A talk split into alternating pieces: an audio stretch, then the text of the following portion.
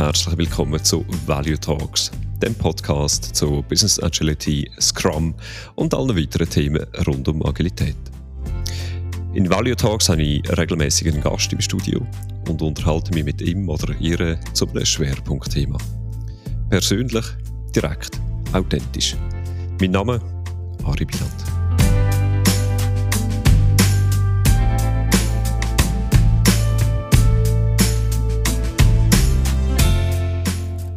Du willst in einem Tag dein Netzwerk pflegen, Erfahrungen austauschen und von agilen Expertinnen lernen.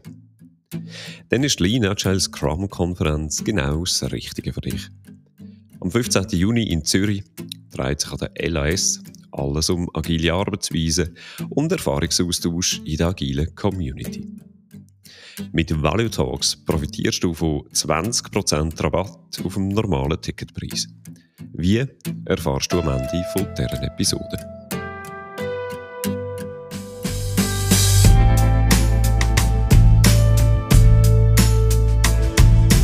Als ich 2012 angefangen habe, mich mit Scrum und Agilität auseinanderzusetzen, habe ich sehr bald ein Traumziel entwickelt. Ich habe damals unbedingt auf Stockholm. Und natürlich ist das eine super schöne Stadt. Um die ist mir aber erst in zweiter Linie gegangen. Ich wollte unbedingt auf Stockholm, wollen, um bei Spotify zu arbeiten. Spotify hat auf mich damals fast schon eine magische Anziehung gehabt. Und der Hendrik Nieberg, der sehr lange für Spotify geschafft hat, hat für mein Verständnis von Agilität eine grosse Rolle gespielt. Vermutlich bin ich bei dem Punkt auch nicht ganz allein. Wenn man so schaut, wie prominent das unterdessen das fast schon berüchtigte Spotify-Model geworden ist. Skandinavien hat aber, was agile Organisationen angeht, nicht nur Spotify zu bieten. Und vor allem besteht Skandinavien bekannterweise auch nicht nur aus Schweden. Der Gast heute oben bei Value Talks hat diesen Schritt als Agile Coach aus der gemütlichen Schweiz in Norden gewagt. Der Alex Rottensteiner ist auf Finnland gegangen und hat dort unter anderem als Agile Coach für Nordea geschafft. Herzlich willkommen, Alex.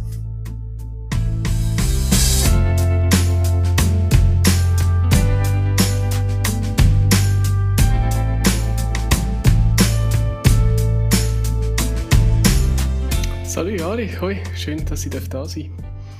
Danke für deine Zeit.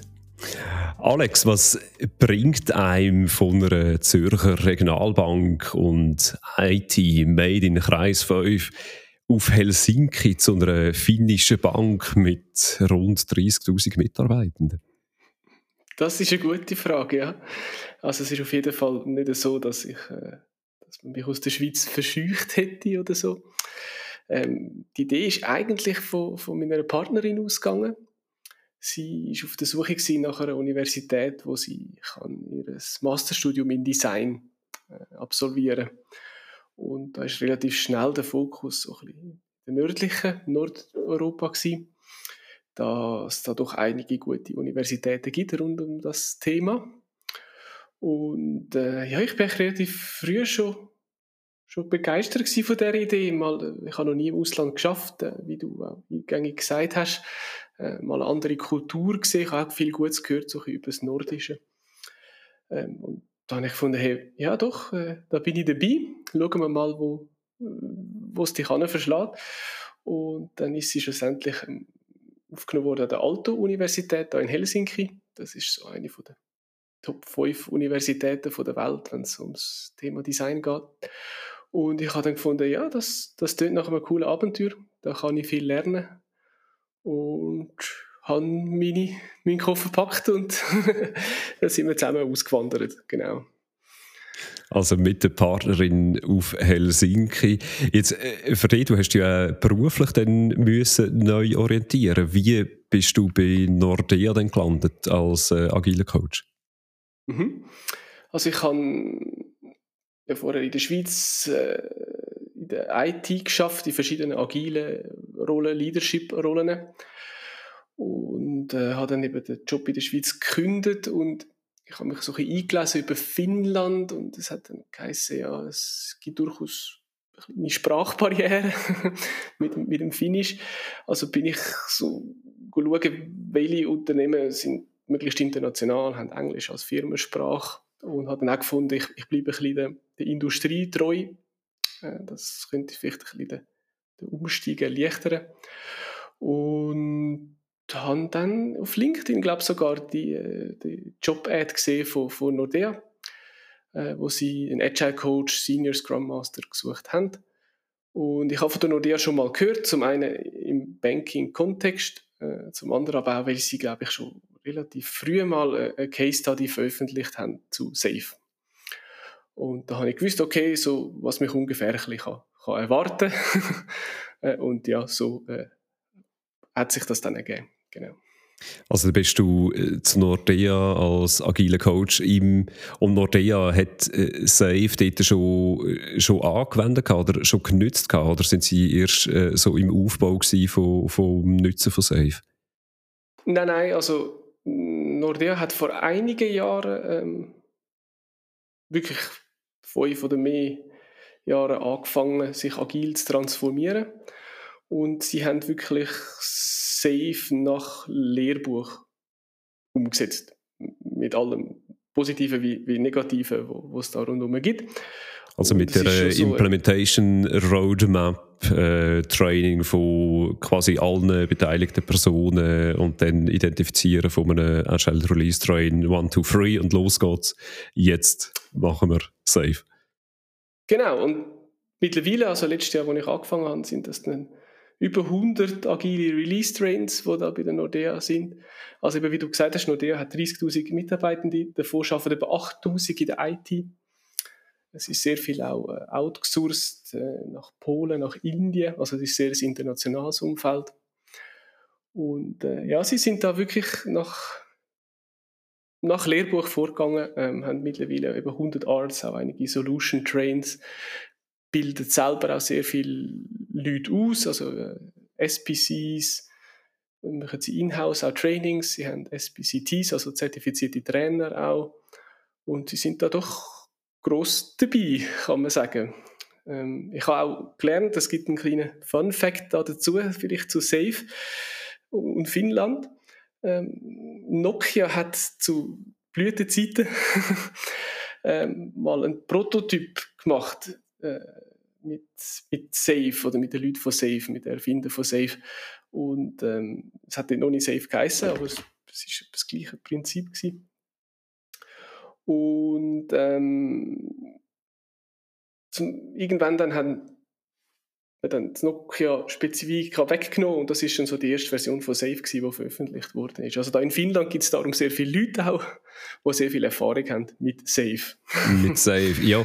Äh, das, also, wäre eine von der Fragen noch gewesen, wo ich, wo ich für später vorgemerkt habe, aber jetzt, wenn, wenn du es mhm. gerade ansprichst, ähm, ich mag mich auch erinnern, dass ich immer wieder in Safe-Trainings, wo ich gegeben habe, ich eine Zeit lang ja relativ intensiv Safe-Trainings gemacht, ähm, dass ich dort immer wieder auch Leute aus Finnland getroffen habe. Und das ist natürlich, kann man nicht den allgemein äh, deuten, oder? Aber mein Eindruck, mein ganz persönlicher Eindruck ist entstanden, dass Safe in, in Finnland relativ äh, stark verbreitet ist. Würdest du das bestätigen so? Mit dem, was ich bis jetzt gesehen habe, würde ich sagen, ja. Ähm, sicher bei den größeren Corporates oder den, den größeren Unternehmen, wo, wo auch so ein bisschen von der Kultur her und, und vom Skalierungsansatz her so das auch zusammenpasst, glaube ich. Ähm, wie du auch eingängig erwähnt hast, gibt es ja auch zum Beispiel Spotify-Model oder andere äh, agile Modelle, um sich so ein skalieren oder organisieren.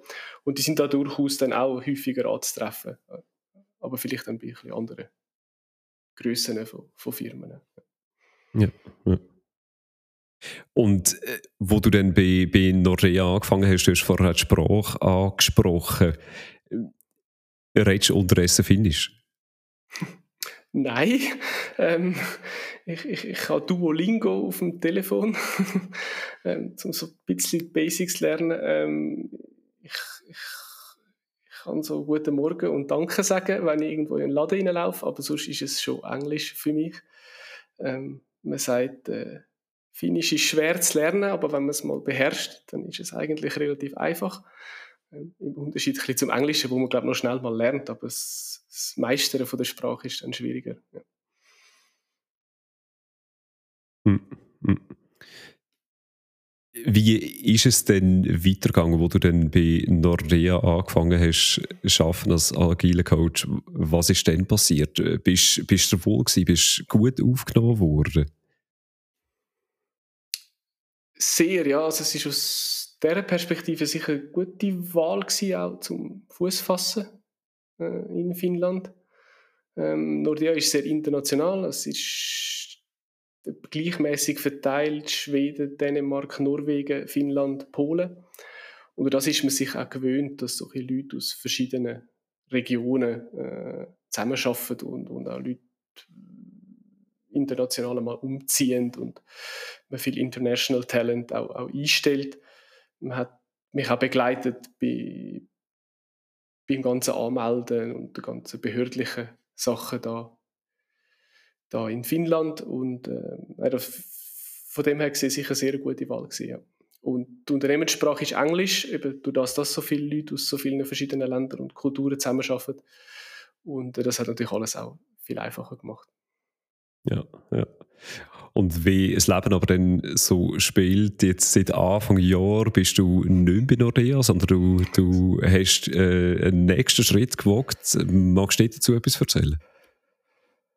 Ja, ganz genau. Also, äh, äh, wer es vielleicht auch gesehen auf, auf meinem LinkedIn oder so, ich ähm, bin mittlerweile bei Futurize äh, tätig, da in Helsinki.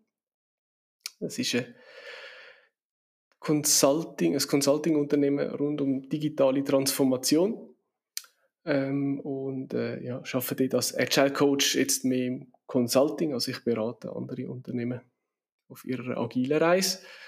Und es ist vielleicht noch lustig, eben das Beispiel wäre nur der, dass das große Unternehmen ist mit dem starken Safe-Ansatz.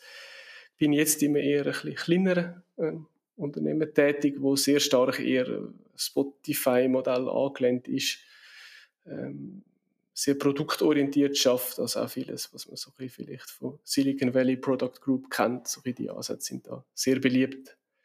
Flache Organisation, selbstorganisierte Teams, sehr autonom äh, agierend. Und äh, das sind Punkte, wo so wie ihr als äh, Futurize schafft intern bei euch, oder sind das auch äh, Aspekte, wo du auch siehst bei den Kunden, wo du beratest? Mhm. Also das sind jetzt sicher Aspekte, wo, wo wir leben als Kultur. Wir haben auch unser Kulturhandbuch. Ähm, es ist online verfügbar, das ist Open Source. Ähm, und wir, unser Ansatz ist wie, wir, wir practice what you preach. also was, was wir unseren Clients empfehlen, unseren Kunden und Kundinnen, das, das, das leben wir selber vor, das probieren wir selber aus. Wir sind stetig im Wandel und ähm, ähm, ja, gehen da mit hoffentlich gutem Beispiel voran. Nein, definitiv mit gutem Beispiel voran. Und bei unseren Kunden und Kundinnen ist natürlich sehr breit. Also wir haben von, von Industrieunternehmen, Forstbewirtschaftung ist zum Beispiel sehr groß in Skandinavien ähm, Logistik ähm, ja, bis zu ähm, Helsinki zum Beispiel ist ja bekannt für seine Mobile Games. äh, also auch für, für Unternehmen ja, in dem Feld haben wir alles und auch alles dazwischen, ähm, auch die öffentliche Hand. Und die starten natürlich an unterschiedlichen Punkten, sagen wir mal, in die agile Transformation oder auch in die digitale Transformation äh, und zum Teil halt auch alles gleichzeitig. Und ich glaube, das ist dort, wo, wo wir auch versuchen, äh, Mehrwert zu schaffen. Genau. Was äh, siehst du denn da? Was sind, äh, sind deine Eindrücke von Unterschied von jetzt mal in Bezug auf Firmenkultur von den eben nordischen, äh, finnischen Unternehmen im Vergleich zu den Schweizer Unternehmen, mindestens die, die du kennt oder, kennst oder kennengelernt hast? Mhm. Es gibt schon einige Unterschiede. Vielleicht muss man mal so vorausstellen, schicken sagen, vieles ist natürlich auch ähnlich. Es ist immer so ein westeuropäisch prägt natürlich. Es wäre jetzt anders, wenn ich ans andere Ende der Welt gezogen wäre. Ähm, im, Im Grundsatz würde ich sagen, es ist grundsätzlich weniger hierarchisch. Ähm, eher ein bisschen flächer und auch wenn es hierarchisches Verhältnis gibt von Vorgesetzten und Mitarbeitenden, ist es selten so, dass man jemandem einen Befehl erteilt, was, was er zu machen hat, einen Auftrag. So. Es ist eher konsensorientiert, äh, ganz stark in Schweden noch, noch eher mehr. auch dort wieder mit, mit allem Positiven und Negativen, wo, wo, mit der Entscheidungsfindung dann, dann mitkommt. Wir wissen beide, Konsens ist, ist nicht immer die geeignetste Variante, um zu, zu einer Entscheidung zu gelangen. Ähm, aber grundsätzlich ja, weniger hierarchisch, mehr Konsens, mehr rollenbasiert, weniger Titel. Also ich habe so ein das Gefühl, in der Schweiz, wenn man gewisse Meetings auch hat, ähm, sagt jeder mal, welchen Titel das er hat im Unternehmen. Ähm, und, und, das trifft man da ein bisschen weniger an. Es ist da mehr, welche Rolle hat man gerade und das ist ja durchaus ein bisschen fluid, weil Rolle dann nehmen wir mal wieder ab. ähm, was mir aufgefallen ist, ist die hohe Diversität. Äh, gerade jetzt, ich komme aus der IT, aus dem Tech-Bereich und jetzt gerade, wenn man so ein bisschen Gender-Diversität anschaut, ist es da annähernd 50-50. Das ist doch etwas, wo wir in der Schweiz sehr fest Mühe haben, ähm, das, das zu verbessern. Das hat natürlich auch mit dem Staat und dem staatlichen System zu tun, wo es halt da im, mhm. im Norden oben äh, anders ist als in der Schweiz. Und was ist mir noch so aufgefallen? Work-Life-Relationship, wie man so äh, heutzutage ja sagt. Es ist vielmehr so, dass jede, jede selbstständig so die Intensität kann wählen äh, vom Schaffen vom Vertrauten an, dass äh, die Arbeit gemacht ist und wenn man jetzt mal am 3 sein Kind zum Fußballtraining bringt, dann, dann ist das, wird man da nicht schräg angeschaut oder so, sondern ja, so, am nächsten Tag macht man vielleicht ein bisschen länger. Es ist ja sehr, jeder, man vertraut einander, man hat sehr wirklich selbst ähm, Organisation, was das anbelangt. Es ist weniger das 8 Uhr am Morgen bis 5, 6 Uhr am Abend. Mm, mm. Und der, der noch am längsten im Büro bleibt, ist dann äh, zwangsläufig eben der, der dann am erfolgreichsten ist. genau. Das ist ja zum genau, Glück etwas, wo, wo ich bei uns auch äh, immer mehr feststelle, dass das zum Glück auch bei uns abnimmt. Äh, dass man wirklich definitiv mehr Zeitautonomie hat und mehr dann kann schaffen, wenn man auch effektiv äh, gern wette schaffen oder auch kann schaffen vom eben vielleicht Sozialleben her. Ja, ich würde auch sagen, da gibt es über die Jahre äh, aus meiner Sicht eine Veränderung zu, zum, zum Besseren, zu, zu mehr Flexibilität. Ich habe das Gefühl, da ist es noch ein bisschen mehr oder schon, schon ein bisschen weiter. Es ist ja durchaus okay, eben, dass man mal ähm, äh, aus dem Auto schnell am Meeting teilnimmt. Ähm, es ist sehr viel Hybrid da und äh, das gibt natürlich auch nochmal eine gewisse Flexibilität. Und ja, ich habe das ist eine interessante Beobachtung. Ja. Ich versuche so ein bisschen nicht zu werten, was ist jetzt wo besser. Das, ich denke, das, das führt ja nicht so ein bisschen an, sondern ich versuche so ein bisschen zu beobachten und vielleicht zu schauen, was würde sich noch gut kombinieren lassen. genau, genau. Jetzt, wenn wir auf mehr äh, die agilen Themen schauen, mhm. hast denn du, wo du jetzt in, in Finnland angefangen hast, arbeiten als agiler Coach, ähm, hast du irgendwie grundlegend müssen anders vorgehen oder hast du gemerkt, dass die Sachen, die du in der Schweiz äh, im äh, Bezug auf äh, agiles Coaching eigentlich hast können brauchen und hast können anwenden, äh, dass die dort auch sehr wertvoll gewesen sind? Lass mich mal überlegen. Ich würde sagen, im, im Grundsatz ist das, was in der Schweiz gut funktioniert hat. Das hat auch da gut funktioniert. ähm, einiges ist sogar ein bisschen vielleicht einfacher gegangen, weil es auf, wenn wir jetzt sagen, grundsätzlich weniger hierarchisch, mehr rollenbasiert. Das ist vielleicht das Umfeld, wo so ein Agile dann auf fruchtbaren Boden fällt oder man vielleicht ein bisschen weniger Überzeugungsarbeit leisten muss oder einfach jemand anders startet. Ähm, das spielt dem sicher in die Hand oder mir als agile Coach in Hand. Ähm, es ist dann mehr so ein herausfinden, gerade wenn er noch äh, schafft ja, ja doch auch in Helsinki ist es doch auch international im Sinne von, es hat doch auch viele Leute, die, von anderen Ländern eingewandert sind, also nicht nur ich aus der Schweiz. Und wir bringen ja alle ein einen anderen kulturellen Background mit und dann ähm, ist es schon noch spannend. Also jetzt bei Futurize, wir haben auch Kollegen in Deutschland zum Beispiel und, und dann sind schon, die einen sind dann vielleicht ein bisschen, äh, möchten ein bisschen schneller, ein bisschen, preschen ein bisschen vor, ein bisschen direkter, während die anderen mehr den, den Konsens suchen. Und das ist noch so, das merke ich jetzt. Also nach ein paar Monaten habe ich dann so ein Gespür bekommen und habe so gemerkt, wie man dann auch vielleicht etwas muss oder sollte ähm, ausdrücken, wie man sich sollte ausdrücken, dass es dann auch so verstanden wird, wie, wie man möchte und, und was auch vielleicht die Reaktion zu bedeuten hat. Also, ähm, in Finnland ist es vielleicht eher ein bisschen wortkarger oder bisschen, beschränkt sich eher so ein bisschen auf, auf, aufs Nötigste der Kommunikation. Es ist nicht so ein Plaudern, ähm, aber das ist dann nicht böse gemeint oder so, im Gegenteil. Also das, das hat nichts mit Unhöflichkeit zu tun.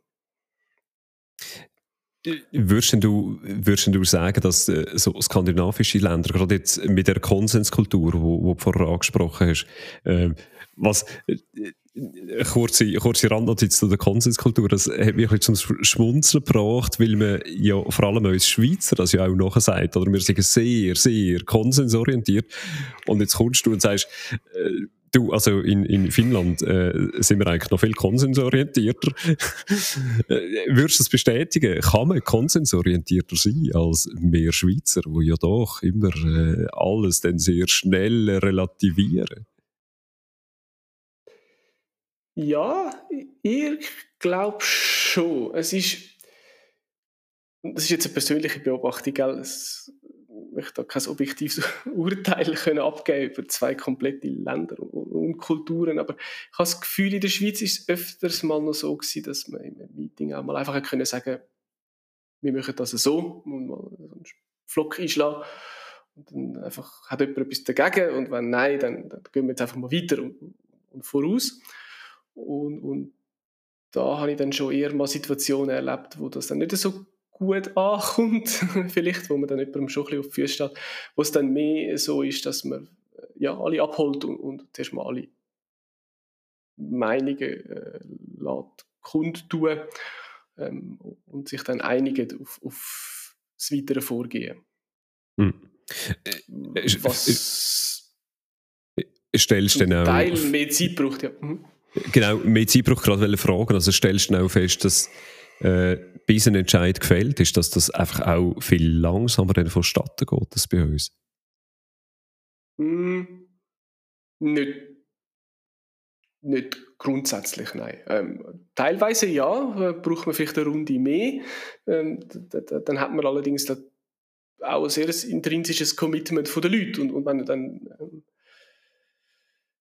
wenn man dann sagt, ja, man macht das so, wenn jemand sagt, ich, ich mache das, dann ist es auch, dann, dann wird das auch so, so nachher gemacht und gelebt. Also es, es ist dann sehr verbindlich äh, mhm, von der mhm. Kultur her. Und das hat ja dann durchaus auch seine Vorteile. Wir kennen ja alle auch, auch die Meetings oder die gerade in so Transformationsprojekten, wo ja schnell mal alle nicken, aber es wird dann gleich, eigentlich macht man das Gleiche wie vorher. genau, man sagt, man sagt zwar äh, vordergründig Ja zu einem Entscheid, ja. aber äh, hintendurch äh, probiert man dann gleich irgendwie noch äh, zu sabotieren oder mindestens zu verlangsamen, was denn da passiert. Genau, und in meinem Empfinden ist es da auch weniger politisch. Also auch in so einem grossen Unternehmen wie der Nordea, wo doch durchaus ja auch äh, gewisse Silos hat und, und gewisse ähm, äh, Hierarchien hat. ähm, durch das, dass es mehr rollenbasiert ist und, und, ein bisschen, ja, weniger hierarchisches Denken ist, habe ich das Gefühl, fällt auch ein bisschen das Politische weg. Und ich habe das Gefühl, das hilft jetzt gerade in unserem Job oder im Job vom Agile Coach, wo ja oft ein bisschen von, von außen kommt und, und versucht, äh, Inputs zu geben. Ähm, ja, das spielt durchaus ein bisschen Karte. Ja. Mhm. Jetzt die Frage, die ich vorher äh, wollte stellen, bevor wir auf die Konsenskultur noch eingegangen sind. Äh, man sagt ja relativ schnell mal noch, es gibt äh, Gesellschaften oder Kulturen oder Länder, wo Agilität bei fruchtbarer Boden würde fallen. Äh, und natürlich dementsprechend auch gibt es Länder, wo Agilität äh, sehr, sehr schweren Stand haben, einfach weil äh, Gesellschaften anders funktionieren. Jetzt, ähm, eben ich habe im Intro Spotify angesprochen. Spotify ist eine sehr agile Organisation, so sehr frühe Zeiten äh, von Agilität, äh, relativ gesehen. Ähm, aber da gibt es, wie gesagt, auch andere Beispiele aus dem skandinavischen Raum, Würdest du sagen, in den skandinavischen Ländern fällt Agilität und agile Prinzipien grundsätzlich auf fruchtbarer Boden als äh, eben beispielsweise in der Schweiz oder in Deutschland? Hm, die Frage finde ich, find ich sehr spannend, ja, vor allem auch eben mal grundsätzlich Agilität und Prinzipien und nicht ein Framework oder eine Methode. Ich würde das stark bejahen. Ähm, die Autonomie vom Einzelnen, habe ich das Gefühl, in meiner Beobachtung ist, ist da höher. Man wartet nicht darauf, dass jemand einem einen Auftrag gibt oder einen Befehl erteilt, etwas auszuführen. Im Gegenteil, das, das kommt auch nicht so gut an. Und das, die höhere Autonomie äh, vom Einzelnen, aber auch von Teams, ich glaube, das ist sehr ein guter Nährboden äh, für agile Methoden, wo ja das eigentlich auch voraussetzen.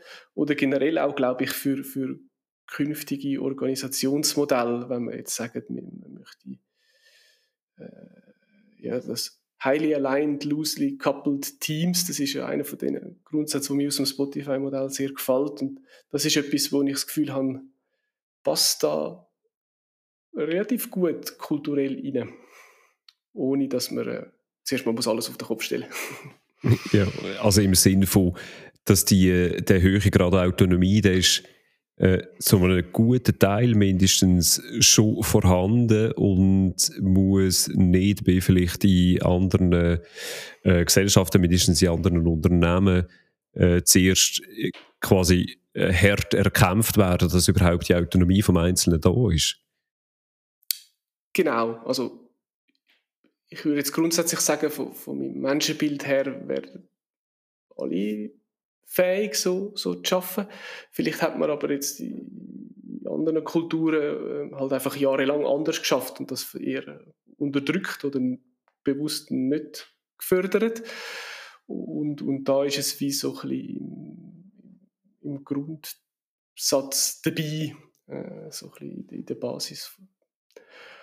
Und ja, durch das glaube ich schon, ähm, funktionieren die Modelle, die Werte, wo, wo, wo mit dem agilen Arbeiten mitkommen, ähm, besser äh, in Gänsefüßchen, aber vielleicht auch äh, man ist mal schneller so, so drin.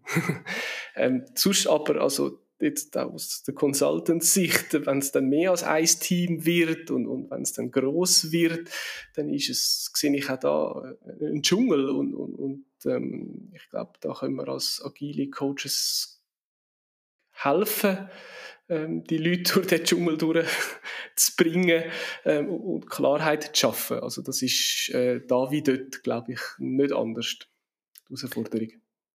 Also es ist auch dort, äh, äh, oder auch der wird in Helsinki die Arbeit als agiler Coach so schnell nicht ausgehen, auch wenn äh, das vorher schon fast nach paradiesischen Zuständen tönt hat. Es gibt wenig Politik im Unternehmen, es gibt einen höheren Grad Autonomie. Äh, das tönt ja schon sehr, sehr vielversprechend. Genau, also ich möchte da nochmal Klammer aufmachen, es gibt auch die anderen Beispiele natürlich, es ist nicht alles heile Welt. Ich glaube auch, wenn man gerade beim Staat vielleicht in gewissen Ämtern unterwegs ist, ist es auch nochmal ein bisschen anders ähm, als bei Mobile Games Entwicklungsfirma. Ähm, Ja, ich glaube, die Arbeit vom agilen Coach die geht nicht aus, auch in, in, den nordischen Ländern nicht. Im Gegenteil, ich glaube, mit, mit, mit, mit dem Fortschritt oder mit, mit der Maturität kommen ja dann andere Fragen auf äh, und andere Herausforderungen auf einen zu. Und äh, ja, auch gerade im aktuellen Umfeld sowieso, also wo man ja eben versucht, vielleicht mehr ähm, produktorientiert jetzt auch eher sich aufzustellen ähm, und das Ganze auch mehr integriert anzuschauen. Mhm. Und, Wir haben ja bei Value Talks äh, vor allem Zuhörerinnen und Zuhörer aus der Schweiz. Was würdest du diesen Zuhörerinnen und Zuhörern für einen Tipp geben? Was würde uns in der Schweiz gut tun aus deiner helsinkischen oder zumindest finnischen Perspektive? Hm. Ja, ich. Das mit dem Rollenbasierten weniger Titelpositionsorientierte. Ich, ich glaube, das, das ist etwas, wo, wo ich würde mitnehmen und applizieren, wenn ich jetzt in die Schweiz komme und ein Unternehmen könnte umbauen, wäre das so, so ein Grundsatz, wo, wo ich glaube, wo noch gut tut, auch das vielleicht das mehr so zu sehen, es ist eine Rolle, die ich im Moment habe und ich kann sie dann auch, einem halben Jahr habe ich vielleicht eine andere und das, das gibt dann vielleicht ein bisschen etwas, wo, wo ein weniger bindet äh, äh und verstieft äh, wo eine gewisse Lockerheit reinbringt. Ähm, ich glaube, das, das wäre jetzt so etwas, wo ich mitnehmen würde. Mhm. Und wo äh, so, das ist mindestens meine Interpretation, auch ein paar Freiheitsgrade dann mehr könnte aufmachen in einer Organisation. Genau, wo äh, vielleicht eine höhere Autonomie würde fördern. Das ist jetzt etwas, wo, wo mir als Mensch auch grundsätzlich sehr entspricht ähm, und wo ich glaube, dass würde auch, auch vielen Unternehmen gut tun, äh, autonomere Teams zu haben. Äh, und das ist auch etwas, wo, wo ich als Agile Coach oder im Consulting versuche reinzubringen ähm, in die Unternehmen. Ähm, weil ich glaube, ja, dass man mit autonomeren Teams doch besser kann auf die aktuellen Herausforderungen reagieren kann. Jetzt, Alex, wir sind schon fast am Ende von dieser Episode Value Talks, aber eine Frage habe ich noch. Mhm. Und zwar hast du vorher in einem Nebensatz angesprochen, dass ihr auch ein Mandat habt, äh, zum Beispiel in der Forstbewirtschaftung. Wie begleitest du ein äh, Unternehmen in der Forstbewirtschaftung im Rahmen von Agilität? Das ist eine gute Frage, die habe ich mir auch gestellt, als ich das, das erste Mal ähm, äh, gehört habe. Das ist ein Wirtschaftszweig, der mir auch nicht so bekannt war ähm, aus der Schweiz. Ähm, es ist so, dass Digitalisierung auch äh, in der Forstwirtschaft ähm, Einzug hält. Und zwar ist, man muss sich das ein bisschen auf einem größeren Level vorstellen als in der Schweiz. Also wer schon mal in Schweden oder Finnland war, die Waldflächen sind sehr groß. Die gehören zum Beispiel auch oft, äh, zum Beispiel nennen, ähm, Privaten. Leute, die dann äh, Firmen organisieren, äh, beauftragen, ihre Parzellen zu bewirtschaften. Und, und, und ähm, aus dem Holz, das man dann gewinnt, ähm, kriegen dann alle ihre Anteile. Und da gibt es zum Beispiel auch Bestrebungen, dass man das via App kann, kann machen als, als, als Endkund, Endkundin in der Interaktion mit dem, mit dem Forstunternehmen. Also weil das eben so einen ein Level hat, wo, wo man sich in der Schweiz schwer kann vorstellen kann. Ähm, genau, das wäre ein Beispiel, wo mir das letzte begegnet ist. Also auch dort ein äh, höherer Grad an Digitalisierung, die Einzug halten in einer Branche, wo wir in der Schweiz ja zugegebenermaßen wahrscheinlich noch nie so viel äh, Kontakt haben oder mindestens nicht äh, in dieser Skala, wie das in den nordischen Ländern der Fall ist. Alex, Absolut. herzlichen Dank für das Gespräch. Herzlichen Dank für deine Zeit, die du dir genommen hast. Es ist bei dir schon äh, ja, mindestens eine Stunde später als da. Danke vielmals. Genau. Und äh, gute Nacht wünsche ich dann dir.